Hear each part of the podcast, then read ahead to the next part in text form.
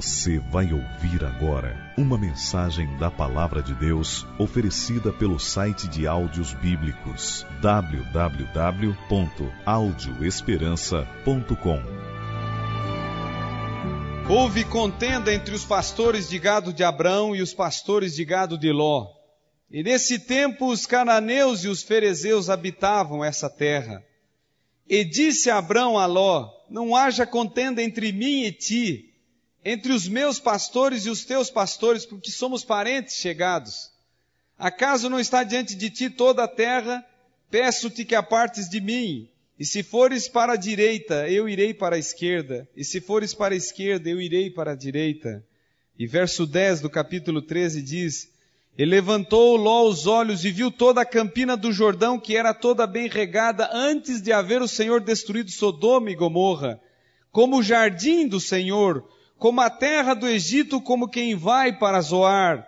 Então Ló escolheu para si toda a campina do Jordão e partiu para o oriente, separando-se um do outro. E, habitou Abrão na terra de Canaã, e Ló nas cidades da campina, e ia armando as suas tendas até Sodoma. Ora, os homens de Sodoma eram maus e grandes pecadores contra o Senhor. Ló é um personagem interessante e único na Bíblia. Ele perde o seu pai, mas ele é adotado pelo seu tio. Eu imagino que perder o pai é algo muito triste. É uma situação eh, que leva à angústia. Mas ele perdendo o pai, teve como pai adotivo nada mais, nada menos que Abraão. Aqui ainda ele é chamado de Abrão. Vai mudar no capítulo 17, você verá. Mas ele já se comporta como Abraão, o pai da fé. Sem dúvida alguma, viver ao lado de Abraão é uma experiência maravilhosa, porque ele anda com Deus. Abraão, ele, aonde passa, ele deixa altares ao nome de Deus. E então você não teria dificuldade de seguir Abraão em Canaã. Porque você, ao andar por Canaã nos dias de Abraão, então veria um altar e ainda cinzas e pequena fumaça. Então você iria dizer: Ó, oh, Abraão esteve aqui. Ele passou por aqui, o adorador de um Deus. É certo, porque no mundo que Abraão viveu, o mundo que Abraão viveu era famoso pelo, pelo número de deuses que as pessoas tinham, vários deuses. Mas Abraão era o único, o único que tinha um Deus somente. Então ele se tornou como que pai adotivo e Ló seguiu Abraão. Chegou um momento quando voltavam do Egito que houve problema. E o problema foram, eh, os problemas vieram por causa das bênçãos de Deus. Olha só. Deus abençoara Abraão e o seu rebanho tinha crescido. Deus abençoara Ló e o seu rebanho também tinha crescido. Deus tinha abençoado, não é, a ambos e agora estavam enfrentando um problema. Os pastores de gado de Abrão e os de Ló estavam brigando entre si. Eu nessa noite não vou falar de Abraão, eu vou falar de Ló. Mas Abraão é um, é um líder que ele se comporta de uma forma maravilhosa. Ele está diante de um problema. É, quem não tem problemas nesse mundo? Será que nessa noite eu estou falando para alguém que não tem problemas? Oh, você iria até sorrir, dizer, pastor, esse não sou eu. Eu estou cheio de problemas. Para vir aqui nessa noite, eu tive muitos problemas. Abraão é um homem que ele se comporta de forma muito bonita diante dos problemas. Eu tenho visto pessoas dizendo assim: olha, eu aceitei a Jesus, eu achava que meus problemas iriam diminuir, eu aceitei a Jesus e eu achei que meus problemas iriam acabar. Tem pessoas que já me disseram assim, eu estou chateado com o Evangelho. Sabe por quê? Porque eu aceitei a Cristo e parece que pioraram, é, piorou a minha vida, a minha qualidade de vida, eu estou tendo mais problema. Antes eu não tinha problema, agora estou tendo cada vez mais um atrás do outro, cada vez mais uma angústia, cada vez mais uma tribulação. E me lembro de um homem que diz, pastor, eu saio de uma, de repente eu caio na outra. Me ajude. Você me fez uma proposta enganosa, disse alguém. Não, de fato, Abraão ele tem uma visão diferente. Ele diz: porque eu aceitei a Cristo não quer dizer que eu não vou ter problemas. Porque os que aceitam a Cristo, eles têm mais problemas ainda do que os que não aceitam. Então, qual é a vantagem de aceitar Cristo? É que quando você não aceita Cristo, a correnteza te leva. É muito simples ir a favor da correnteza. É muito simples voar a favor do vento. É muito simples nadar a favor da maré. É muito complicado quando você tem que ir contra a tempestade, contra a maré, contra a enxurrada. Quando você aceita Cristo, é de fato um desgaste. Todavia, ele diz: Eu estarei contigo sempre. Ele diz: Eu não te abandonarei. Ele diz até: Pode tua mãe te esquecer, mas eu não me esqueço de ti. Eu irei cuidar de você, cuidarei da sua situação financeira. Eu não deixarei um justo mendigar o pão, cuidarei do seu filho, cuidarei do seu casamento. Quando eu digo não aceito a Jesus, na verdade, a minha vida segue mais ou menos aquele fator que o ser humano diz sorte ou azar. Deu sorte hoje, deu azar amanhã. E a vida de muitos hoje está na sorte e no azar.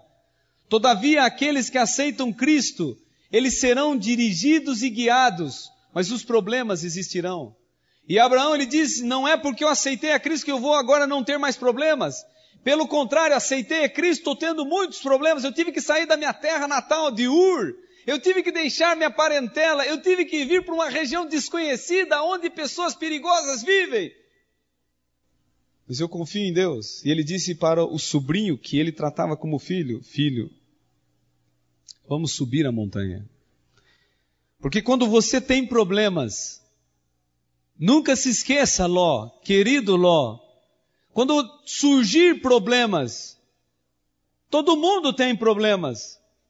Não se esqueça desse segredo que eu vou te dar. Suba a montanha. Cada vez mais alto, mais próximo de Deus.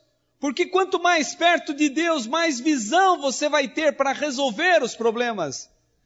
Quanto mais distante de Deus, menos você vai enxergar, mais míope você vai ser, mais cego você se tornará. Eu tenho me admirado, sabe por quê? Eu tenho visto jovens escolhendo seu futuro casamento. Eu convivo com jovens há muitos anos. Eu sou pastor de jovens.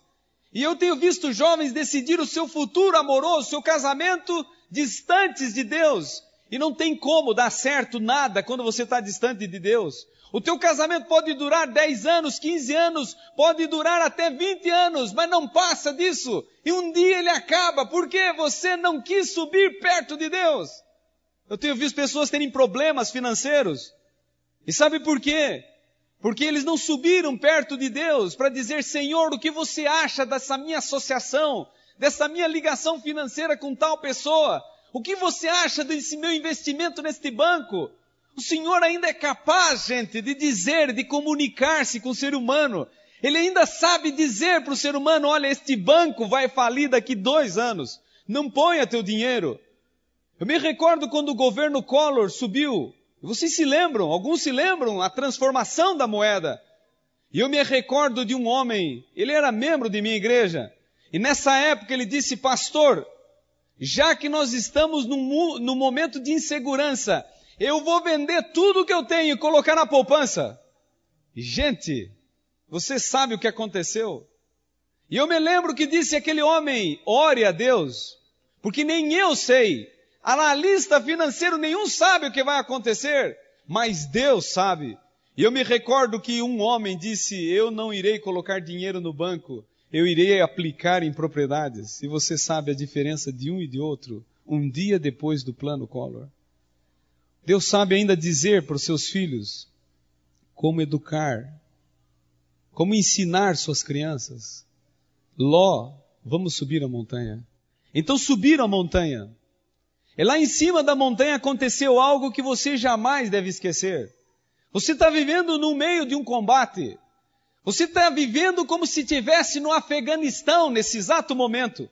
Você tem que se comportar hoje no mundo espiritual como se estivesse vivendo dentro do Afeganistão, preparado para o combate. De repente, bombas vão cair. Então Ló subiu a montanha despreparado. Ele subiu a montanha, não é? Ele disse: oh, Vamos ver o que o tio tem a dizer. E lá em cima da montanha, Abraão disse: Filho, nós temos que separar. Você tem que ir para a direita e eu para a esquerda. Você tem que ir para a esquerda e eu para a direita. Nós não podemos viver juntos agora. Nós somos amigos, nós somos irmãos. Você é meu sobrinho, você é meu sangue. Para nós não termos problemas, vamos nos separar. Que sabe a atitude de Abraão. Antes do problema não ter solução, ele disse: Vamos nos separar. Quanta coisa mudaria se algumas pessoas entendessem como resolver os problemas antes que eles não tivessem mais solução. Quanta coisa mudaria se as pessoas pudessem resolver os pequenos problemas quando eles surgem no casamento. É uma mulher insatisfeita, magoada com o marido, uma noite magoada, dois meses magoado, dois anos triste, três anos finalmente acaba. Eu tenho lidado com casais, eu tenho visto isto. É um ano brincando de mentir, um garoto mentindo. É dois anos mentindo. É três anos e ele se torna uma pessoa que ninguém pode confiar. É a primeira borracha roubada. Não surgem sequestradores assim do nada. Não surgem ladrões de bancos assim do nada. É o primeiro ensaio nas pequenas coisas. Até a Bíblia diz, não são as grandes eh, raposas que destroem, são as pequenas que destroem a plantação. Nós temos a tendência no mundo moderno a viver sobre o olho da mídia, da massa, do grande grupo. E nós esquecemos que às vezes são pequenos comportamentos e atitudes erradas que estão minando um caráter. E lá estava Ló, estava diante de um problema e não estava conseguindo entender. Então os, Abraão, seu tio, disse: Você vai ter que escolher. Toda vez que alguém for escolher entre ir para a direita ou para a esquerda, Satanás se aproxima. Só que eu gostaria de dizer a vocês que Satanás não vem como ele é. Com mais de sete mil anos de pecado, Satanás é um ser horrível. Para vocês terem uma ideia, ontem, ele tentou assustar moças recepcionistas na saída. Quando o pastor orava aqui, o portão tremeu. E algumas saíram assustadas só de sentir o barulho. Se você visse Satanás, eu estou certamente nessa noite falando para homens corajosos, homens valentes. Se você visse Satanás às dez e meia aqui na avenida principal, e de repente ele se encontra com você, e ele olha para você com aquele olhar de dragão, de assassino, com mais de sete mil anos de decadência, e ele olha para você e diz, Oi! Eu te garanto, meu amigo, você pode ser o maior valentão, mas você diz tchau. Você liga para o seu pastor, você pega o primeiro orelhão ou empresta o celular e diz, oh, pastor, eu estou vendo ele, por favor, ore por mim, porque ele é horrível. Se ele aparecesse para uma linda jovem que está sentada hoje aqui, eu te garanto que ele te assustaria e você fugiria dele. Para um garoto simpático, Satanás sabe que ele é horrível, e nesse momento ele treme. Treme quando o seu caráter é revelado dentro das pessoas e ele não pode fazer nada. Mas sabe, Satanás é astuto. Ele não pode, ele sabe que se aparecer como é, ele assusta as pessoas. Então ele decidiu criar mil máscaras. Ele, ele, ele é o maior ilusionista, ele é o maior mascarado que existe, porque ele não vem como é, mas ele se esconde atrás de máscaras. Ele não vem como é para uma jovem, mas ele aparece atrás de um lindo rosto de um garoto, mas é um mau garoto, que vai levá-la à infelicidade conjugal. E eu me lembro conversando com uma menina, eu disse: Você está certa de que ele será um bom marido? E sabe o que ela me disse? Pastor, como ele poderia ser mau? Ele mais parece com um carneirinho. Ele parece domesticado. Ele parece manso. Ele parece Uau, ela disse. Sabe, esta mesma senhora, depois de casada, me disse como aquele cordeiro se transformou num dragão. Hoje ele me bate. Hoje ele me machuca. Satanás não aparece como é, jovem. Mas ele aparece às dez e meia na praia do Guarujá com um lindo fio dental e o jovem vai dizer: pode ser perigoso aquilo? Cuidado! Satanás não aparece como é, mas ele aparece por detrás de uma proposta financeira. E eu quero dizer a vocês que o que eu estou reportando aqui são fatos reais, não é ilusão. E isso é o que acontece na vida. E um homem me disse, pastor, eles me fizeram a proposta, um ano desempregado, um ano sem salário. Então eles disseram dois mil reais por mês. Só duas horas da sexta-noite, uma sexta por mês. E você sabe que sexta-noite é sábado. Pastor, a dispensa está diminuindo. Eu estou vendo meus filhos quase a perecer. Satanás não aparece como é, mas ele vem por detrás de mil formas. A Bíblia diz que ele até como anjo de luz poderá se tornar. Se existe algo sagrado para o ser humano, é um anjo. Mal sabe você que poderá estar aparecendo a você um anjo que não é um de luz. Ele apareceu a Jesus. Sabe como é que Satanás apareceu a Ló? Você não vai acreditar. Você talvez teria que ler novamente.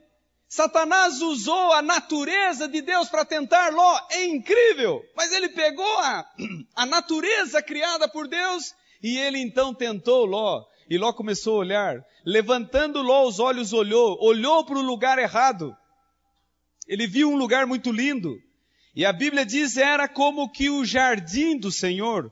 Era um lugar maravilhoso. Era um lugar de brilho, de beleza, de clima agradável. Eu disse a vocês ontem sobre uma Atlântida perdida. O mundo parece que quase que perfeito. Ló estava olhando um lugar quase que sem igual. A, Moisés, ao escrever isso, ele deixou é, um, um, quadro interessante. Ele disse assim: Ló olhava uma terra tão linda quanto as terras do Egito, quando eu fui preparado para ser o futuro faraó, como que indo para Zoar. Ló estava vendo um lugar muito belo. Então Satanás começou a observar Ló e começou a ver que ele estava caindo na tentação, porque este inimigo ele é astuto. Esse inimigo ele tem táticas. Para você ter uma ideia, nessa noite ele tentou você não vir aqui. Ele, ele criou mil empecilhos, mas você veio. Mas muitas pessoas não vieram. E ele pode ter usado até a chuva para tirar pessoas que precisavam ouvir essa mensagem essa noite e elas não vieram. Satanás ele então começou a ver Ló e ele viu que Ló gostou do que via. Então ele começou a argumentar com Ló. Por que você não desce, Ló? Lá você vai ter, não é, propriedades. Viver em Canaã, Ló, é um perigo. Porque Canaã é o lugar de terra, é o lugar de pessoas desequilibradas. Canaã é o lugar de pessoas que, se elas gostam da sua esposa, elas te matam e tomam tua esposa. Foi o que aconteceu com Abraão. Você vê Abraão tendo medo e ele dizendo: Olha, é minha irmã, Satanás olhou a Ló e disse: Por que você não desce? Lá tem cartório. Você pode registrar a propriedade, ninguém vai tomar. Viver em Canaã é um perigo, porque se eles gostam, se os cananeus gostam da tua propriedade, eles vão te matam e tomam tua propriedade. Quando ele viu que Ló estava por cair, sabe o que, que ele disse? Aí ele joga o argumento fatal. Ló, se tem pecadores lá no vale, lá em Sodoma e Gomorra, também tem aqui em Canaã. Qual a diferença dos pecadores de Canaã e os de Sodoma? E agora eu te pergunto, saia dessa. Enquanto você está pensando, eu gostaria de te dizer, quando Deus diz fique num lugar, acredite, pode ser perigoso, mas o Senhor irá te proteger. Quando o Senhor te diz você deve andar por esse caminho, ande por esse caminho, pode ter salteadores, mas ele irá te proteger. Eu me lembro quando, alguns anos atrás, fazendo uma semana de oração no Rio de Janeiro, um dos pastores me levou a fazer uma visita. E durante aquela semana eu tive várias visitas. Então, num dia especial, ele disse, pastor, agora eu reservei esse dia para te levar num bairro. É, não se assuste, mas o nome do bairro é Inferno. E você já imaginou como é que é o tipo do bairro? Vocês que conhecem o Rio de Janeiro sabem que muitos dos morros não têm ruas, são guetos, são pequenas ruelas de acesso. E então nós paramos o carro no pé do morro e começamos a subir. E pessoas às vezes assim mal encaradas nos olhavam de cima e embaixo. E ele foi dizendo: "Fica tranquilo, pastor. Porque aqui já morreram crianças com bala perdida. Eu falei, mas como é que eu posso ficar tranquilo assim? Ele disse, olha, aqui já morreram, não é, pais de família voltando do trabalho. E ele me olhava e dizia, fica tranquilo, pastor. E eu disse, como é que eu posso ficar tranquilo com essas histórias? Ele disse, ó, já morreram policiais lutando com os traficantes, já morreram traficantes lutando com os policiais. E ele disse, mas eu quero te dizer, pastor Eli, que nunca morreu um pastor adventista nesse morro ou em qualquer morro do Rio de Janeiro pregando o evangelho. E sabe o que ele me disse? Porque o Senhor disse, ide por todo mundo e pregai. Ele não disse para ir pregar para alta classe de Copacabana somente. Ele não disse para ir e pregar somente para pessoas cultas dos centros universitários. Ele disse ide por todo mundo. E se você tiver que subir nas favelas, pode subir, porque eu garanto. Você está entendendo? Qual a diferença dos pecadores do vale e dos pecadores de Canaã? Mas eu quero te dar, te dar mais um argumento. Os pecadores do vale só tinham 20 anos. Seria o tempo limite e o Senhor iria destruí-los. Os pecadores de Canaã ainda não tinham muito tempo. O Senhor ainda estava trabalhando, porque lá em Canaã existia uma mulher como é, Raabe. Existia pessoas que iriam mudar de vida, como Ruth. Existiam pessoas que estavam num processo de transformação. Existia diferença entre os pecadores. Só que Ló não conseguiu entender naquele dia, Ló desceu da montanha para o vale. E quando você desce da montanha para o vale, você perde a visão. Naquele dia ele desceu com o seu rebanho, foi o motivo da separação. Naquele dia ele desceu com suas tendas. Naquele dia ele desceu com o seu ouro. Naquele dia ele desceu com seus servos. Naquele dia, o que, que é isso? Isso não é o mais importante. Naquele dia ele desceu com sua família, sua esposa e seus filhos. Eu gostaria de dizer a vocês que 20 anos depois ele voltaria. Ele voltaria quase sem nada. Mas naquele dia, céu claro, sol azul, no pico de uma montanha, ele não conseguia entender que a sua escolha e sua decisão iria levar a uma destruição e ruína da sua família. Então ele desceu, e lá no vale, a Bíblia diz que armando as suas tendas, ele entrou em Sodoma. Vinte anos se passaram. O Senhor tentou falar com Ló. Quem estuda o relato descobre que o Senhor tentou. Eu imagino que ele, se eu pudesse usar os recursos modernos, ele tentou um fax, ele tentou um telefonema, tentou um telegrama, tentou um e-mail, e ele disse: Ló, você foi para um lugar que não tem muito tempo de duração, saia daí. Ló, por favor, volte. Ló, levante-se, tire o que você puder. Mas ele não viu. Então chegou um dia que o Senhor não aguentou mais. E diz a Bíblia que então desceu do céu três pessoas. E você acompanha esse, esse relato, porque essa é uma história que você tem que emendar na Bíblia. Está no capítulo 19 de Gênesis. E o Senhor desceu do céu. Era um poderoso. Um era o chefe da guarda. Um era o príncipe dos príncipes. O nome dele é Jesus. Os outros dois anjos. Eles passaram pela tenda de Abraão. Abraão agora estava morando nas colinas de Canaã. Eles nesta passagem alertaram Abraão de que daqui um ano teria ele o filho prometido. Que história linda. O Senhor, ele desce do monte, ele desce lá de cima das alturas, e ele passa na tenda de um homem velho, cansado, e ele diz, olha, daqui um ano você vai ter um filho. A sua esposa sorri e diz, mas como é que pode? Agora eu já passei do período de ter filhos. E o Senhor disse, não, eu queria te dizer, ah, para Deus alguma coisa impossível? Não tem nada impossível para mim. Eu posso fazer uma mulher que passou do tempo ter um filho. E isso aconteceu. Essa é uma história linda. E o Senhor então se dirigiu para Sodoma. Os dois anjos chegaram em Sodoma, foram recebidos por Ló, e no capítulo 19, verso 12, os anjos dentro da casa de Ló, então eles têm um recado para Ló. E esta é uma mensagem urgente, e é dita nos, nas palavras do verso 12 e 13 do capítulo 19.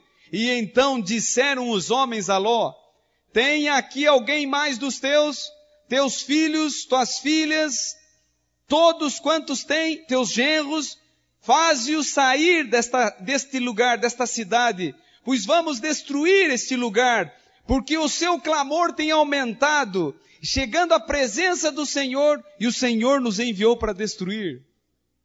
Vinte anos depois, dois anjos na, no meio da madrugada, na casa de Ló, disseram: Só mais essa noite, não terá outra.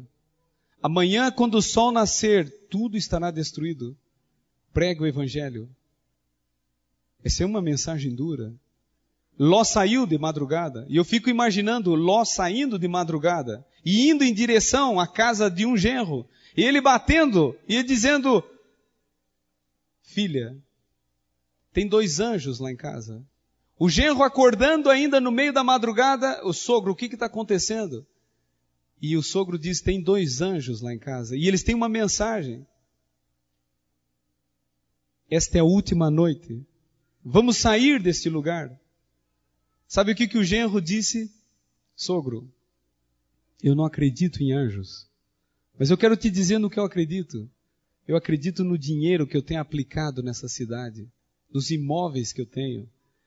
Eu não saio daqui por nada, por isso eu não vou sair. Sabe o que a filha disse? Pai, eu não acredito em anjos. Você nunca me ensinou a acreditar no que não se vê. Você só me ensinou a acreditar naquilo que se pega. Você me colocou por 20 anos no mundo materialista, no mundo calculista que crê naquilo que sente e que pega. Por isso, eu não vou sair daqui. Mas eu quero te dizer, pai, no que eu acredito. E olhando para o pai, ela disse: Eu acredito no desfile de moda que vai ter quinta-feira. E eu não saio daqui por nada. A história de Ló diz assim que ele voltou sozinho. Agora você quer ver um texto dramático? Você quer ver um episódio eh, dos mais sofridos, dos mais angustiantes na Bíblia? Está no verso 16. E lá está eh, a palavra, ela diz assim, como se demorasse. Ló demorava. Ló estava por ficar na destruição. Ló estava por se corromper. Como, porém, se demorasse, pegaram os homens pela mão, ele, sua mulher e suas duas filhas, e sendo o Senhor misericordioso, e o tiraram e puseram fora da cidade. E havendo-os levado fora, disse um deles, livra-te, salva a tua vida, não olhe para trás, nem pare em toda a campina, foge para o monte, para que não pereça. Ló estava ficando. Ló não estava conseguindo sair de Sodoma. É muito fácil entrar em Sodoma. É muito fácil jogar a vida na sarjeta. É muito simples. É só dar o primeiro passo. É o primeiro cigarro, é o primeiro gole de cerveja, é a primeira revista imoral. É muito simples ir para o pecado. Mas, gente, eu tenho presenciado e eu quero dizer a vocês: é muito difícil sair do pecado. E demorava. Mas era a última noite, mas demorava. Eram os últimos instantes, mas demorava. O avião estava para pegar a torre e ele demorava. E sabe o que diz a Bíblia? Então os anjos não suportaram essa cena e pegaram pela mão aqueles quatro, o pai, a mãe e duas filhas, e começaram a arrastar para fora de Sodoma. E havendo-os levado fora, então diz a inspiração de Ellen White, Jesus tinha descido do céu. Onde é que está Jesus quando seus filhos estão se perdendo? Diria uma mãe, pastor, onde é que está Jesus quando meu filho não está nessa noite aqui eu queria que ele tivesse? Pastor, cadê Jesus quando eu criei meu filho dentro da igreja e ele desobedece e agora está fora? Cadê Jesus quando eu estou enfrentando problema na faculdade? Cadê Jesus quando meu casamento está balançando? Eu gostaria de te dizer nessa noite, Jesus vai estar sempre na porta e ele vai estar sempre para te ajudar. Basta você acreditar e olhar. Ellen White diz que Abraão teve uma conversa com o Senhor e o Senhor se dirigiu diante de Sodoma e lá ficou esperando. E a inspiração diz assim que quando Ló, sua esposa e duas filhas, arrastadas pelos anjos, saíram, se deram de frente com Jesus. É madrugada, está tudo escuro. Eles vão se encontrar com o Salvador. O que, que Jesus tem a dizer para um homem que está pecando por 20 anos? Agora, agora eu gostaria de saber, pastor, o que, que Cristo tem para dizer para um jovem que está brincando com um vício oculto por 15 anos? Eu quero saber o que Cristo tem para dizer para um casamento que vive de fachada por 10 anos. Eu gostaria de saber o que, que Cristo tem a dizer. Você quer saber mesmo? Você está preparado para saber isso? Você de fato quer ouvir? Alguns diriam, Jesus diria, está vendo o que você fez? Você estragou a tua vida. Você perdeu o teu pai, mas eu te dei um tio melhor que o teu pai. Olha o que você fez.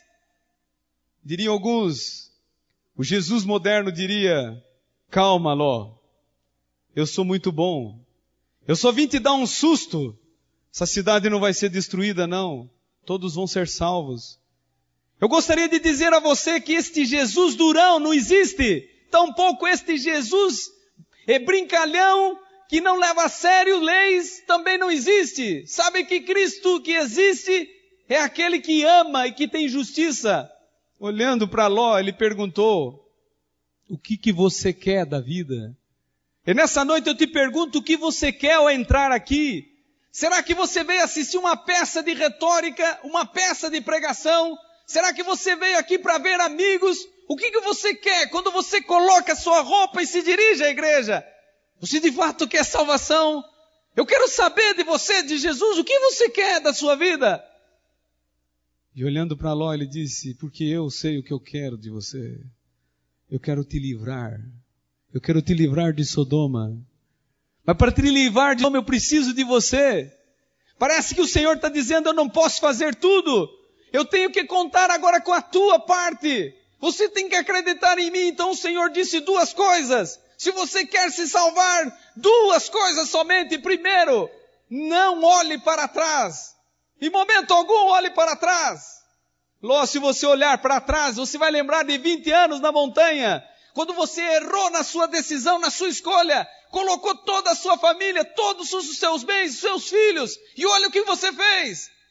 Olhar para trás, Ló, é lembrar que você cometeu um erro, um equívoco. Olhar para trás nessa noite para uma jovem é lembrar que num carro apertado, junto ao namorado, fazendo coisas proibidas, cometeu um erro. Olhar para trás para um homem nessa noite é lembrar que no momento de raiva, de fúria, ele desferiu um tapa no rosto da esposa. Olhar para trás, diz Paulo, é lembrar de marcas, de marcas escuras do passado. E sabe o que, que ele disse? Uma coisa eu faço, esquecendo-me das coisas que para trás ficam, prossigo. Se tem uma coisa que eu faço é esquecer, eu não olho para trás, eu estou indo para frente. E o Senhor Jesus disse, segunda coisa, não pare. Eu quero te dizer, Ló, a terra vai tremer. Vai haver um clarão no céu. Você vai sentir um terremoto. Eu quero te dizer que você não deve parar. Em momento algum pare. Você não precisa correr. Eu não estou te dizendo que você deve correr o mais rápido possível para a montanha. Eu estou te dizendo que você deve ir. Eu não quero saber se Sodoma te inutilizou e você está manco. Eu quero te dizer, você tem que ir mesmo do jeito que está. Mas vá para a montanha, não fique no vale. Gente, que história dramática. Porque quatro pessoas saíram em direção à montanha, só três chegaram. No meio do caminho, aquela família foi dividida, porque a mulher de Ló não suportou e olhou para trás. E vocês sabem, e olhando para trás ficou.